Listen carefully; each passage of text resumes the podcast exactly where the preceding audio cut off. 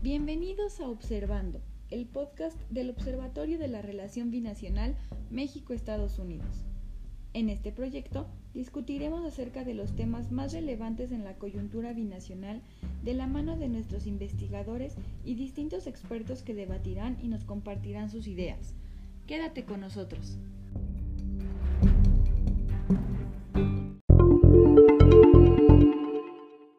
¿Qué tal? Soy José Luis Ruperto, estudiante de Ciencias de la Comunicación en la Facultad de Ciencias Políticas y Sociales de la UNAM.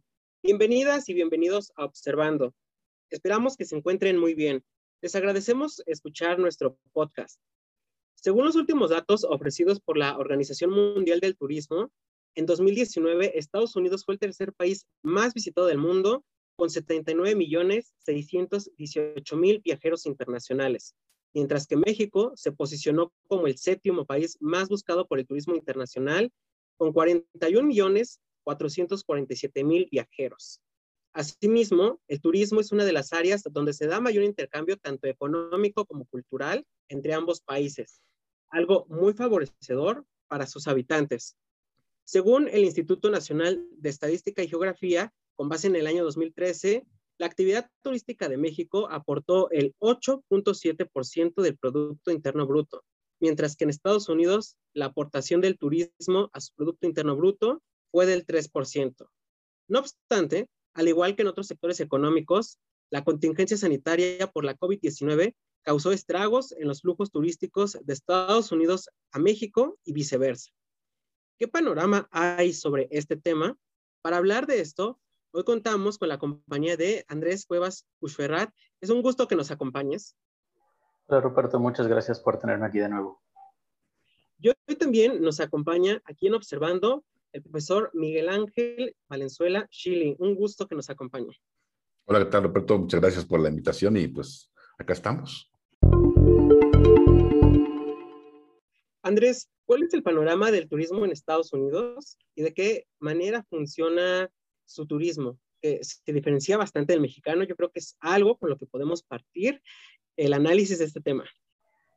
Pues sí, claro, como, como mencionas, hay algunas distinciones importantes que hay que tener, ¿no? Desde luego, lo que ya mencionas de la contribución que hace el Producto Interno Bruto, o sea, podemos ver que a pesar de que Estados Unidos no se piensa generalmente como un destino turístico, pues al estilo de México, eh, que se busca mucho por playas, sol, arena, este, digamos, destinos turísticos como como centros hoteleros como los que podemos presenciar en Cancún o en, algún, en su momento también Acapulco, eh, la verdad es que en Estados Unidos, a pesar de no tener las cifras de turismo que pueden tener otros países en cuestiones de cuánta gente visita, sí es muy importante, digamos, la derrama económica que genera. es un turismo mucho más enfocado a cuánto pueden gastar los visitantes hacia Estados Unidos que realmente un destino turístico más económico, ¿no? Poniendo, por ejemplo, el contraste de las playas mexicanas que suelen tener muchos visitantes estadounidenses eh, que encuentran en las playas mexicanas una, eh, una opción bastante económica para vacacionar, pasar un buen tiempo, disfrutar del buen clima, etc. Em, lo que también es importante mencionar, este, y que justo vemos también en las clases de turismo internacional con el profesor Shelley, es la distinción de que en México, a diferencia de Estados Unidos, eh, sí hay una oficina, un, ministerio, digamos, una secretaría de turismo, mientras que en Estados Unidos es una cuestión ahí bien interesante porque no depende específicamente de una autoridad federal.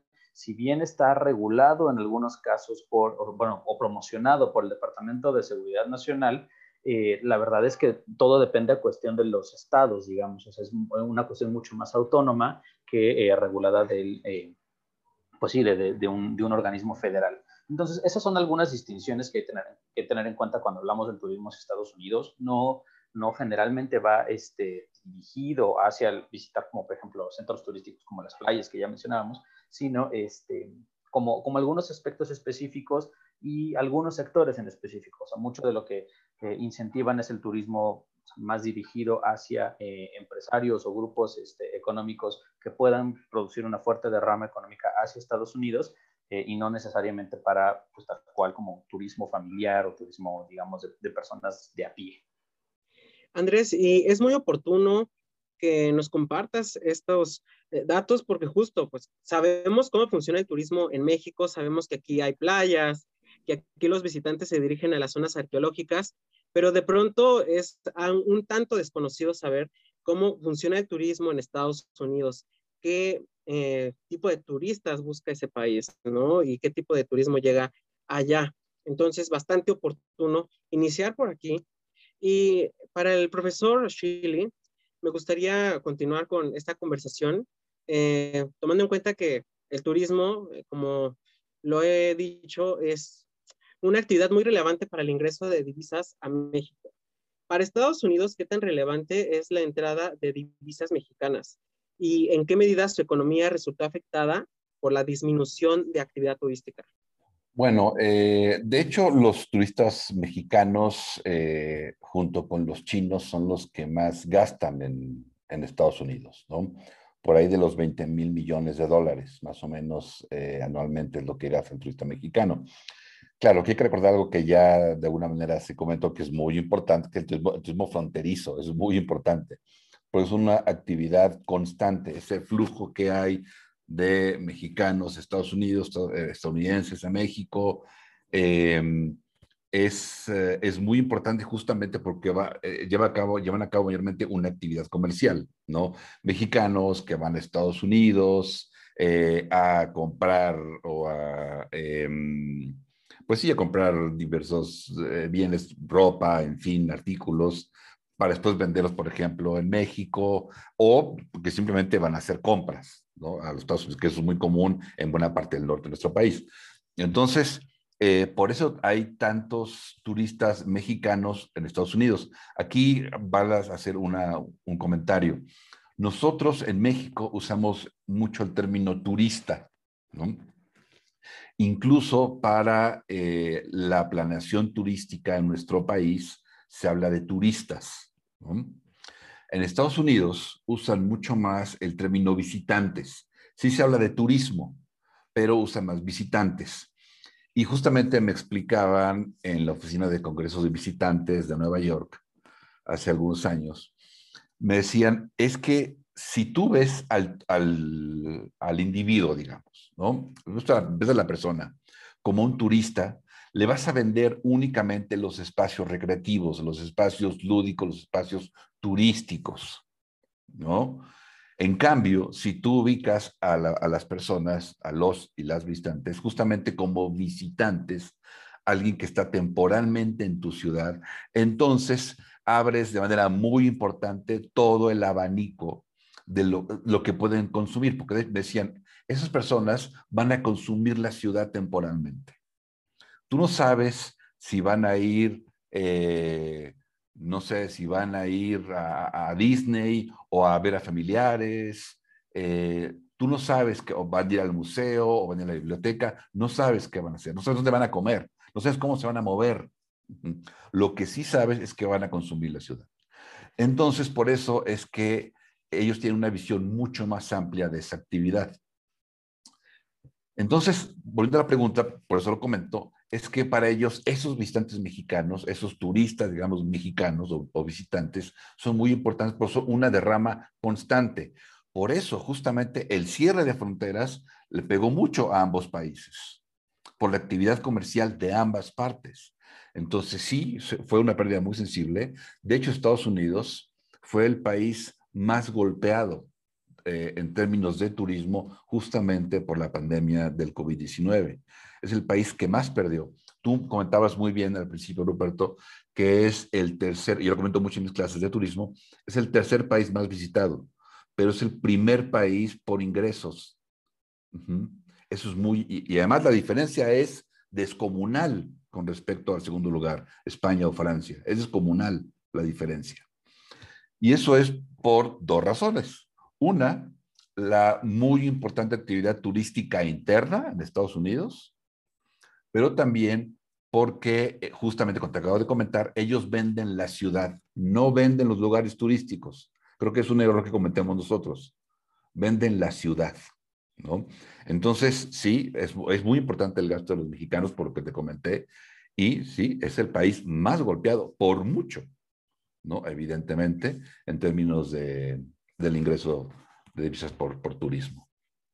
Profesor, gracias por eh, responder nuestra pregunta y vaya que es importante saber esta característica porque sí, efectivamente en México eh, vemos que se promocionan sitios muy en particular, ¿no? A diferencia de lo que sucede en Estados Unidos, que como usted lo señala, se promueven las ciudades, ¿no? Y es por eso que allá se logra sacar el mayor provecho, vaya, por así decirlo, de, los visitantes. Mm, Andrés, ¿cómo ha cambiado la dinámica eh, en la actividad turística de ambos países? Yo creo que esto también es algo que nos debemos preguntar después de la pandemia, ¿no? Y ahora que viene esta etapa de pospandemia. Pues sí, claro, eh, justo como también adelantaba también el profesor, es em, o sea, no solo el cierre de fronteras ha, desde, luego golpeado muchísimo el turismo a todas partes del mundo, la, prolongación misma de la pandemia ha provocado que incluso los, los, planes que se tenían en un inicio, que se pensaba que en algún par de semanas, incluso un par de meses, que podía acabar, eh, tal cual los planes que se proyectaban en un futuro inmediato, pues se veían como, ok, si hay una pequeña recesión económica este, pero pues en cuanto esto se libere, pues todo el mundo va a volver a, salir, todo el mundo va a volver a pasear, se va a querer visitar pues, museos, playas, este, cualquier lugar que pues sí tuviera un atractivo turístico en general, no solo desde luego en México ni en Estados Unidos, sino en todas partes del mundo. Eh, son una, un reflejo muy importante de eso, por ejemplo, ha sido en las políticas en Europa que eh, han invitado incluso o, o, han, este, que ha dado difusión de las políticas que van a tener ahora post pandemia de que incluso los, los gobiernos nacionales eh, financien en, en, determinado grado las visitas de los visitantes extranjeros, tanto eh, los pasajes de, de, avión, los, este, las reservaciones en los hoteles, un montón de dinámicas que incluso tienen esta, eh, esta idea de hacer más barato ah, el, el, visitar el país en específico para poder esto atraer mucho más visitantes, turistas, de, forma que también se genere este, de nuevo esta cadena económica. Eh, mucho de lo que cambió también ha sido que pues, los negocios que se dedicaban específicamente al turismo, pues están, pues sí, completamente desesperados tras ya un año completamente cerrados en el caso de países con regulaciones un poco más específicas y que también están apostando por un modelo completamente distinto. O sea, como ya mencionaba, de que los países inviertan en estos, digamos, como bonos turísticos para diferentes visitantes, pero también cuál va a ser su planeación al respecto de las medidas sanitarias que se tienen que tener, no solo ahorita en la inmediatez de que todavía estamos, digamos, en pandemia, pero que ya empezamos a ver la luz al final del túnel, sino qué es lo que va a pasar de ahora en adelante, pensando en que incluso esta cuestión de las pandemias pueda ser algo más recurrente, que de repente pueda haber brotes de otro tipo de enfermedades similares, que no podamos tener ese control pensar en cuáles son los filtros sanitarios que pues ahora, vaya, es muy común pensar, bueno, no sé si les ha pasado, o sea, que de repente sales a la calle y dices es que como, o, ves algo en la, en la, televisión, una película, lo que sea, y dices cómo es que no traen cubrebocas, ¿no? O sea, ya cambia incluso la mentalidad de cómo nos conducimos en el día a día, y eso es justamente lo que también está cambiando en la planeación de políticas turísticas internacionalmente. Retomando tu respuesta, Andrés, me parece bastante oportuno comentar el caso de Los Cabos, porque justo en agosto de 2020 era pues lo notorio ver una, una campaña que se estaba haciendo para promover el turismo en esa ciudad, porque es una ciudad que gira en torno a la actividad turística. Entonces, pues ahí en, en estos spots que eh, sacaban, pues justo se podría ver cómo promovían el uso de la mascarilla, eh, tener sana distancia para justo atraer a los turistas, ¿no? Y darles esta certeza de que iban a poder estar bien, ¿no? Y bueno, pues hasta la fecha todavía siguen recuperándose y pues creo que es uno de los, eh, pues, ejemplos, ¿no? Que reflejan esta realidad que tú nos acabas de mencionar, Andrés. Y ahora también, eh, quizás muchos de nuestros escuchas se pregunten, ¿qué se está haciendo en Estados Unidos para activar a su sector turismo? Y también aquí hay otro factor importante y es el turismo de vacunas, ¿no? Que también ha jugado un papel muy importante en, esta eh, reactivación del turismo, tanto en México como en Estados Unidos, ¿no? Entonces, ¿qué papel ha tenido la vacunación en esta misma reactivación, profesor Shirley? Eh, sin duda ha sido muy importante. Eh, en efecto, bueno, siguiendo lo que comentaba Andrés hace rato, Recordemos que en Estados Unidos no hay un departamento de turismo, con lo cual queda a los estados o a las ciudades las políticas turísticas. Em, en ese sentido, justamente en, varios estados, el turismo de, salud ha sido muy importante antes de la pandemia. Eh, estados como Texas, ¿no? con Houston, estados como Arizona, con Phoenix, han sido eh, lugares muy importantes justamente para el turismo de salud. Y cuentan además con, con políticas turísticas, con acuerdos entre los diferentes prestadores de servicios para facilitar justamente el, viaje ¿no? de las personas por, por, lo que puedan requerir, pero también para tratar de incrementar, de alargar la estancia. Em, justamente ah, eh, algo que, me pasó ya hace algunos años, en que eh, yo, bueno, mi esposa y yo, mi ahora ex esposa, teníamos que llevar a nuestra hija Em, por cuestiones médicas a Phoenix, justamente. Y algo que nos, al momento de comprar, comprar el boleto, te decía la línea aérea, decía, mire, el boleto le cuesta 600 dólares, pero si usted se queda más de tres días, el boleto le sale en 300 dólares. Entonces, tomando en cuenta que la habitación de hotel te salían 100 dólares, decías, no, pues sí, nos quedamos un día más, así sale el boleto más barato, entonces, ¿qué es lo que están haciendo? Que alarguen la estancia.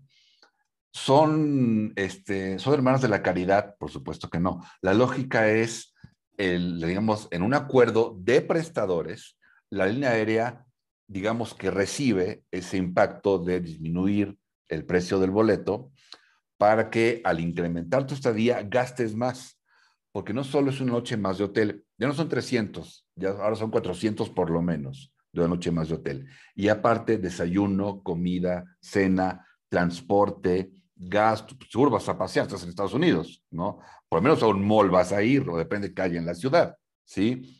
Em, entonces, el gasto lo incrementas no en 300 dólares, en realidad, ¿no? O sea, no estás dejando de gastar 300, no, no, no, estás gastando mucho más de 300, evidentemente. Esa es la idea. ¿A qué voy? En este caso del COVID, justamente, diversos estados están respondiendo de manera diferente. Hay estados que están permitiendo, en un principio todos, todos recordarán, todos y todas recordarán que em, Estados Unidos dijo, yo no voy a dar ninguna vacuna a nadie que no sea estadounidense, que no viva aquí, ni voy a dar más, dijo nada. Pero ¿qué pasa? Cuando vieron que no es que ellos ya estén vacunando, no, mucha gente no se está vacunando en Estados Unidos. Mucha gente no se está vacunando, ahora tienen demasiadas vacunas. Entonces, lo que están haciendo algunos estados, repito, no todos, algunos estados, es flexibilizar más o menos a quién van a vacunar. Hay estados que dicen eh, que van a vacunar únicamente a los de ese estado o únicamente a quienes habiten en ese estado, ¿no? Pero otros estados, en efecto, están flexibilizando sus políticas y están motivando el hecho que la gente vaya a vacunarse. Cualquiera, el que llegue mayor de edad, lo vacunan. Entonces, evidentemente, eso va a ayudar a incrementar justamente el flujo de turistas o de visitantes, ¿no? Seguramente diversos estados, diversas ciudades, porque eso se va a las ciudades, no es estatal, las ciudades van a responder o van a ofrecer algún tipo de facilidades para que eh, las personas comiencen ahí, sobre todo aquellos estados, ahí sí, en donde haya una mayor flexibilidad en términos de las actividades comerciales que se puedan llevar a cabo en la propia ciudad, ¿no? Ya vemos que en varios estados hay, hay, este, hay juegos de diferentes deportes ya con gente en los estadios, en fin, hay una mucho mayor actividad comercial, entonces es lo que van a hacer justamente. ¿Eso los va a ayudar a, salir del tremendo golpe que recibieron? Por supuesto que no. La salida, la ha hecho la OMT, la salida de esta crisis va a ser bastante larga, porque el impacto ha sido descomunal para Estados Unidos, ¿no? Y para el mundo, en realidad. Em, porque además los países, y Estados Unidos no es la excepción, y con eso termino mi comentario, eh, dependen de su turismo interno, no del turismo externo del interno. El problema con el COVID es que no solo muchos países, México no, valga decir, muchos países cerraron fronteras o condicionaron importantemente los viajes. Em, pero no solo fue eso, sino que además tampoco prácticamente podías viajar al interior. Entonces, esa fue la, cuestión del COVID. Por eso ha sido tan, tan fuerte el, impacto. En México, realmente, este, uno, no cerramos fronteras, dos, ni siquiera pedíamos prueba de PCR, em, y tres, cuando estábamos en semáforo rojo parecía naranja. O sea que cuando estuvimos en naranja, parece verde. ¿no? Realmente aquí estuvimos en pánico un par de meses y luego hubo bastante libertad, ¿no? Exacto, y es muy curioso ver cómo ingresar a México realmente no es tan complicado como lo sería para un mexicano en estos momentos ingresar a Estados Unidos, ¿no, profesor? Sí, claro. Eh, de hecho, bueno, como contaba, México no pide ni pruebas de PCR. Eh, eh, una de mis hermanas vive en España, ella recién estuvo aquí y nos decía, para entrar no nos pidieron nada, ¿no? Este, para salir, sí, la línea aérea Iberia sí les pidió PCR, por ejemplo. Y en efecto, para los mexicanos no es tan fácil salir, por ejemplo, a Estados Unidos, y la frontera terrestre están, están en, en pláticas. ¿no? Para acordar, para cómo acordar, para ir flexibilizando el ingreso a Estados Unidos, ¿no? Estadounidenses sí pueden entrar a México y evidentemente ellos pueden regresar, pero el ingreso, digamos, masivo de mexicanos allá está no detenido, pero sí importantemente disminuido. Sí, sí, por supuesto. Ahora, volviendo a México, ha sido pues bastante desastroso el 2020 para pues diversos destinos aquí en el país. Entonces, tomando en cuenta esto, ¿cómo ha asumido el gobierno mexicano esta problemática y qué se ha hecho al respecto? Bueno, eh, ahí sí México, eh, pues ya que tenemos una, una Sectur, pues va a intentar precisamente salir de este, de este, de este problema. Ahora, algo que ha ayudado justamente a México, como, como te comenté, es que no, han no ha cerrado fronteras. Eso nos ha ayudado. Y probablemente el, análisis eh, posteriori de la, de la pandemia le dé la razón, digamos, al presidente, porque aparentemente no, no hubo un impacto, no hubo una relación tan importante eh, en términos de continuar el flujo de, de, visitantes o, en fin, a nuestro país y el COVID puede que le dé la, razón en ese sentido, ya lo veremos en unos meses. Em, y bueno, lo que, lo que se va a tratar de manera inmediata es fomentar, todavía hay, un poco de temor, pero yo creo que ya en muy poco tiempo van a tratar de fomentar justamente el turismo interno. Pero para que eso suceda y, hacerlo con mayor, ah, digamos, con mayor claridad o con mayor empuje, digamos, sí tiene que caminar un poco más la, vacunación. Que hay que decirlo, México va bien en la, vacunación, ¿no? La verdad es que México va bien. Em, yo ayer, por ejemplo, estaba escuchando que en, un programa de radio, este, que yo creo que es más o menos bueno, otra vez comparando, no, pero es que lo ha, manejado mejor Nueva Zelanda, lo ha manejado mejor Japón. A ver, ¿por qué nos comparamos con islas? ¿No? Este, hay una pequeña diferencia, no más en eso. Japón, además, en términos de vacunación, están no mal, muy mal. Japón no mal, está, pero terrible Japón en términos de, en términos de vacunación. México, la verdad es que está bastante bien México. Y eh, justamente, además, hay que, hay que comentar, la pandemia, en términos globales, puede que esté llegando a su peor momento. O sea, no es que ya estemos de salida ya, no, no, no, no, puede que estemos llegando al peor momento. Pero México puede que esté muy bien posicionado para ese momento de la pandemia. Uno, porque, claro, evidentemente hubo miles de, fallecimientos, que, es lamentable, pero el, el haber sufrido, digamos, la primera ola de COVID, más la vacunación, va a ayudar a que haya un muy importante nivel de, de defensas, de anticuerpos, para poder enfrentar la pandemia. Y eso va a favorecer los desplazamientos los viajes. Creo que mucha gente, eh, claro, mucha gente también irresponsablemente siguió viajando sin el menor cuidado. Es muy responsable. Pero creo que también mucha gente ahora eh, se va a ir sintiendo más tranquila eh, dada la vacunación, ¿no? Los viejitos ya estamos vacunándonos, ya ahora van ustedes, y eso va a facilitar justamente los viajes. Entonces, lo que hay que hacer ahora justamente es impulsar viajes de fin de semana, o sea, impulsar el turismo carretero, ¿no? Es lo que hay que impulsar de manera inmediata. Y claro, ya que vienen las vacaciones de verano, aunque en la UNAM tendremos como dos semanas, este, puedes impulsar justamente ahí algunos destinos de playa para también favorecerlos. Entonces, es justamente lo que, lo que se tiene, se tiene que, que hacer.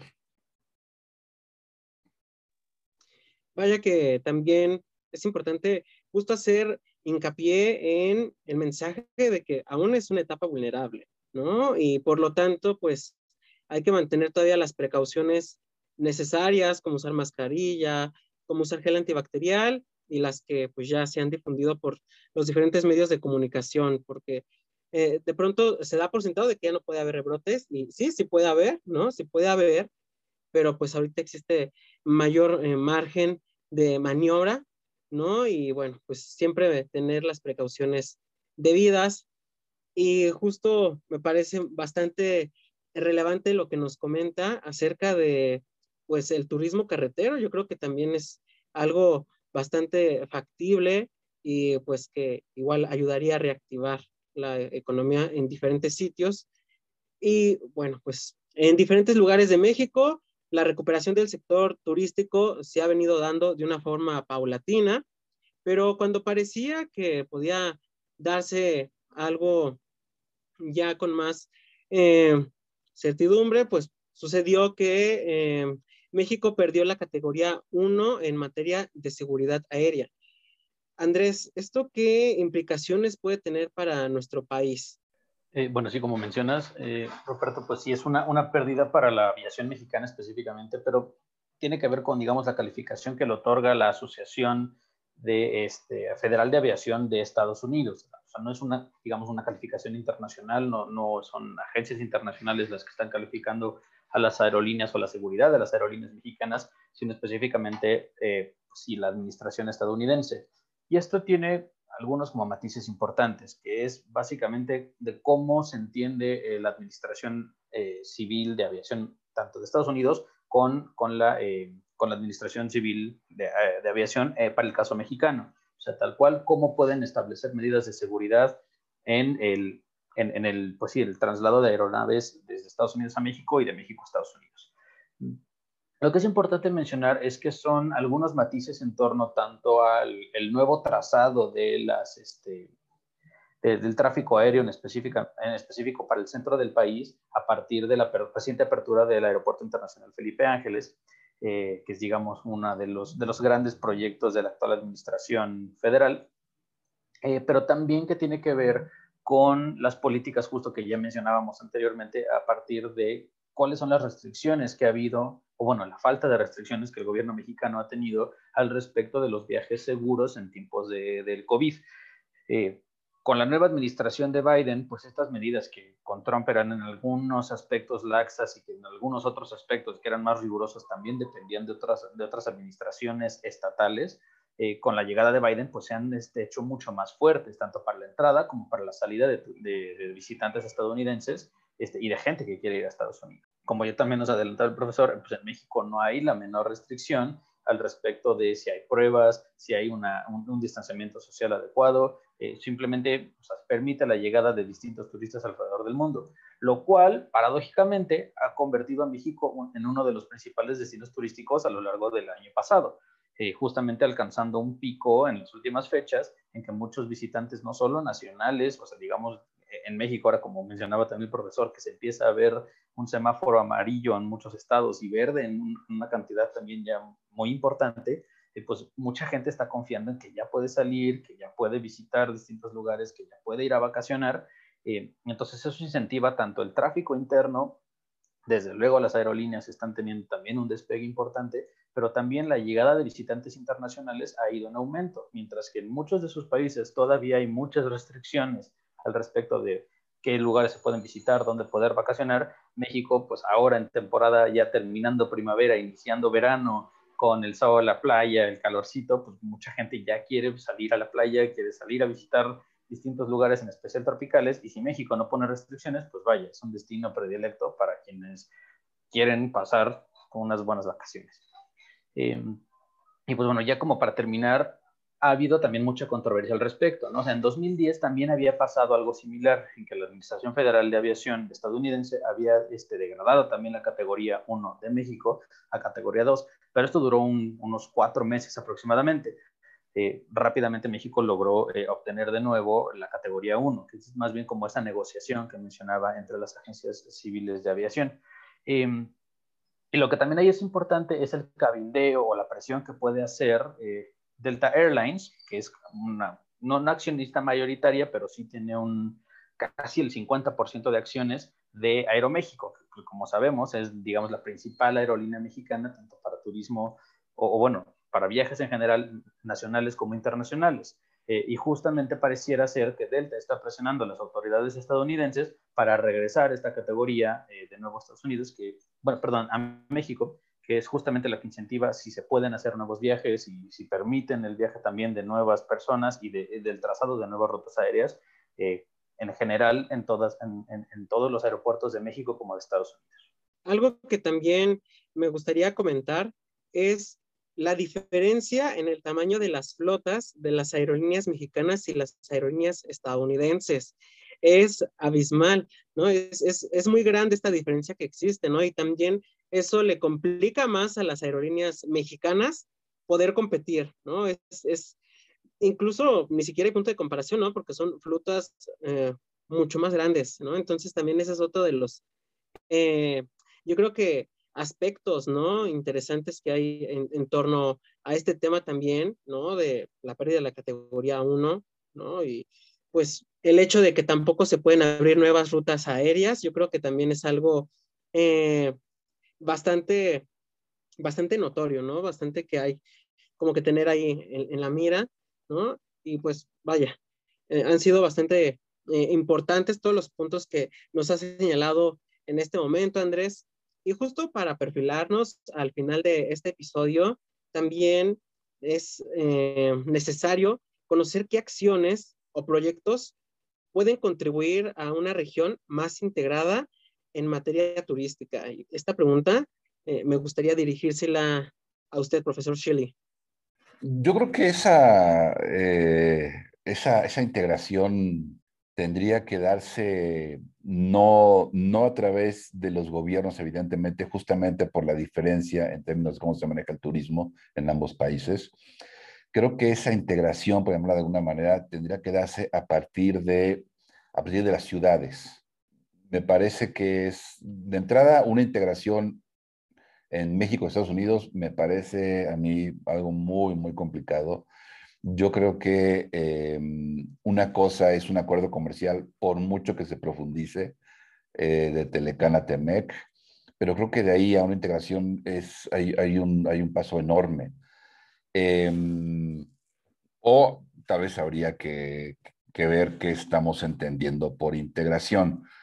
Lo que hay en términos de las ciudades a nivel internacional, eh, pero no lo tenemos tanto con Estados Unidos, sino más con América Latina o con, o con, o con Hispanoamérica, digamos. Lo que hay más es una relación entre ciudades, pero para acuerdos de cooperación eh, en diversos temas del ámbito urbano. Entre ellos el turismo, sí, entre ellos el turismo, justamente. Em, mantenimiento, rescate, eh, planeación turística, en fin, ahí está también turismo. Pero eso, repito, es más con América Latina o es más con Hispanoamérica, este, incluso con Europa hay cierta cercanía en términos de ciudades. Con Estados Unidos no hay tanta cercanía en términos de ciudades, eh, es más hacia, hacia Europa o hacia América Latina. Em, entonces, te digo, tal vez habría que ver qué, qué, entendemos por integración en el sentido turístico. Lo que yo creo, más allá de la integración, lo que yo creo que sí debería ser México, es lo que planteo en, en mis clases de turismo, como sabe Andrés, es una planeación turística diferente desde México. Y es una planeación turística a partir de las ciudades, ni de, eh, ni de la sector, ¿no? ni de los estados, sino a partir de las ciudades. Es decir, hay que repensar la ciudad como tal. incluso, y hablo de las ciudades turísticas, ¿eh? Este, claro, deben, ser todas, pero bueno, inventando el turismo, habrá que pensar diferente la ciudad, incluso, repito, las turísticas. Em, ¿A qué me refiero? Eh, la ciudad, uno, la ciudad para quién, o sea, quién es el beneficiario de cualquier proyecto de la ciudad, incluido el turístico.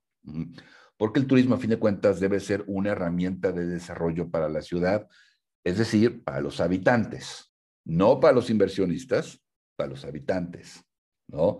Que en consecuencia traerá beneficios para los inversionistas y el comercio eh, de términos amplios, sí, Em, pues desde ahí hay que pensar las ciudades de manera distinta, deben ser más funcionales, deben ser más habitables y en consecuencia más visitables. Yo creo que ese es el punto. Y eso tiene mucho justamente Estados Unidos. Eh, son ciudades, muchas de ellas, no todas, curiosamente, la ciudad más visitada en Estados Unidos, en la cual eh, todo el mundo, por así decirlo, es una expresión obviamente, quiere vivir, es una ciudad poco, poco habitable, que es Nueva York, ¿no? Este, porque tiene muchos problemas estructurales Nueva York. Pero Nueva York, pues siendo prácticamente la capital del imperio, ¿no? Pues todo mundo quiere ir como todo mundo quiere conocer Roma, ¿no? Em, pero muchas veces estadounidenses son sumamente habitables, aunque sean turísticas, es decir, ¿A qué voy? No son ciudades pensadas para el turista o para el visitante. Sí, hay políticas y hay programas pensados para los habitantes, pero no son ciudades, ciudades perdón, pensadas para los habitantes, para los turistas, sino para los habitantes. Es lo que hay que hacer en México. Ciudades pensadas para los habitantes que en consecuencia sean más, más atractivas para los visitantes. Y lo otro que hay que hacer justamente es pensar en términos, como dije hace ya mucho rato, pensar en términos de que quienes vienen a la ciudad van a consumir la ciudad. Entonces, véndeles la ciudad, ¿no? Eh, justamente, para no largarme ya, en Nueva York, eh, en la oficina de congresos y visitantes, ¿no? De, la ciudad de Nueva York, eh, ahí están Tiffany, tal cual, y están cuates que venden hot dogs en Nueva York. O sea, son, es decir, son socios de la oficina. Y la oficina les ayuda justamente a venderse.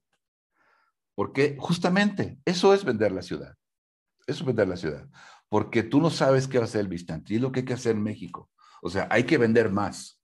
El turismo es una herramienta, ¿no? Pero esa herramienta debe generar dinero para todos y para todas no para únicamente restaurantes, únicamente hoteles, únicamente tal, no, no, para todas y para todos, es lo que hay que hacer. Entonces, yo, este, y perdón que me haya ayudado por tu pregunta, Ruperto, pero yo creo que más que pensar en términos de una integración, hay que pensar en términos de una nueva forma de pensar el turismo desde la ciudad, desde el habitante. Yo creo que eso es lo que hay que hacer en, esa forma creo que el, habitante le va a haber sentido a muchos proyectos, a muchas políticas, porque va a haber un beneficio para él o para ella, ¿no? Y no únicamente este, lo que se ha hecho mayormente en México, una ciudad que tiene el espacio mayormente turístico, o peor, este, servicios para los turistas y no para los habitantes. O sea, eso es lo que ya no hay que hacer yo creo que la más, máxima expresión de eso tuvo su lógica, pero estamos en otro mundo, es Iztapa y Cihuatanejo. ¿no? Es la máxima expresión. Y hace años, no sé si les tocó a ustedes, pero hace años era muy clara la división de Acapulco. O sea, el Acapulco turístico era uno, pero el Acapulco, la ciudad, era otra. Y no iban las mismas personas, ¿no? Ni deambulaban las mismas personas. Eso es lo que ya no debe pasar, ¿no? Entonces, más allá de una integración, creo que hay que pensar en eh, un turismo de manera diferente y para cosas distintas. Bien, es muy clara justo esta diferenciación de las ciudades que son habitables y las que se diseñan para el turismo, para el turista. ¿no? Y justo el caso de Acapulco es demasiado emblemático porque pues es increíble cómo pasando unas calles con caminar tan solo unos cuantos minutos, se llega a zonas en las que se carece de los servicios más básicos, ¿no? Para vivir, ¿no? Y bueno, yo creo que con eso podemos entender perfectamente a qué se refiere esto de una ciudad habitable, ¿no? No únicamente ser una ciudad escaparate también, sino hacer algo que sea habitable y que pues contribuya también a su máximo aprovechamiento por los visitantes, ¿no? Y bueno, pues estuvo muy bien este punto para cerrar el podcast. Se nos ha ido el tiempo y no me queda más que agradecerles a ustedes por haber participado. Andrés, fue un gusto que nos acompañaras por acá. Hombre, el gusto es mío. Muchas gracias, Roberto. Profesor Shirley, muchas gracias por haber aceptado la invitación a Observando. Encantado, cuando quieran, aquí estamos con ustedes. Y a ustedes, amigas y amigos, los invitamos a que sigan las redes del Observatorio de la Relación Binacional México-Estados Unidos las cuales van a poder consultar en la descripción de este podcast. Por mi parte ha sido todo. Yo soy Ruperto. Hasta la próxima.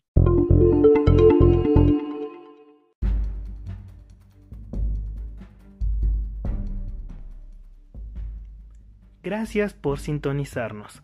Esto fue Observando, el podcast del Observatorio de la Relación Binacional México-Estados Unidos. Recuerda seguirnos en nuestras redes sociales. Nos vemos en la próxima.